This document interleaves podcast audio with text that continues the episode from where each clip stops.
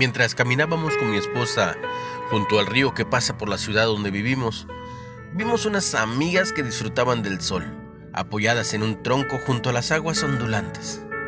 Sí, seis tortugas grandes. Ambos sonreímos al ver estos reptiles que no habíamos visto por meses. Nos encantó que estuvieran de vuelta y celebramos con asombro y alegría la magnífica creación de Dios. Dios llevó a Job a una caminata por la naturaleza. Este atribulado hombre necesitaba una respuesta de su creador, y eso sobre la situación que pasaba. Y lo que vio en su viaje con él le brindó aliento, todo el aliento que precisaba. Velo en la historia de Job en la Biblia.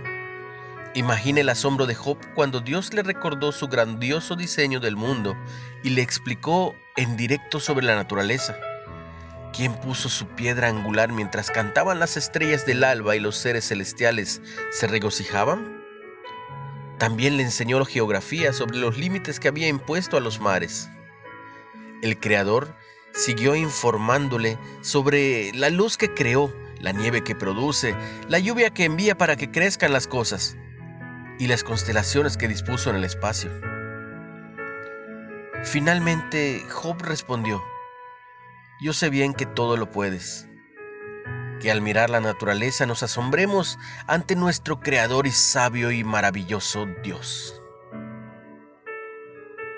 ¿Cómo puede la naturaleza acercarte más a Dios? ¿Cómo te recuerda su gran poder creativo y su amor? Dios y Padre nuestro, ayúdame a apreciar la obra de tus manos cada día más, a conocerte a través de ella,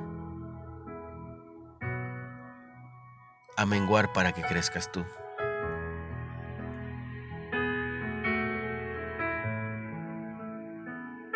Hoy es muy buen día para reconocerte como soberano y rey y recibirte en mi corazón.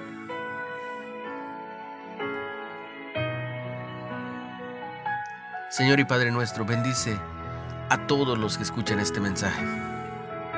Llénalos de ti, de tu bondad,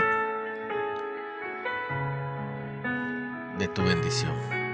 Hazlo, Señor, por favor, en el nombre de Jesús.